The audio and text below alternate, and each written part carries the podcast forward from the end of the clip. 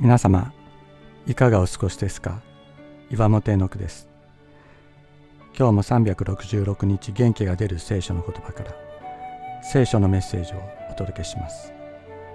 12月3日私たちの王が立ち上がる時。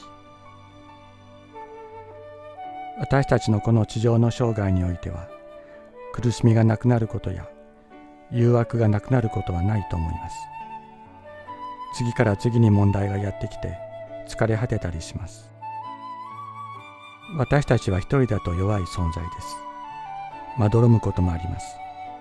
あの信仰はどこへ行ったのかと思うような状態に陥ることもあります。しかし王の王主の主であるイエス・キリストのそばにいる時私たちは勇士として立つことができる。この王の権威この王の尊厳と力と栄光が私たちを勇者とするからです。悪魔のささやきに打ち勝つものとするのです。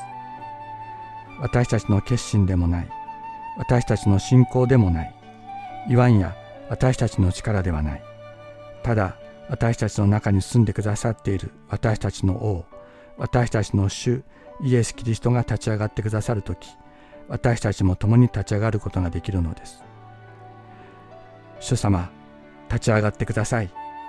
あなたと共に立ち上がらせてください。どうぞこの心を満たし、喜びと希望に満ち溢れさせてください。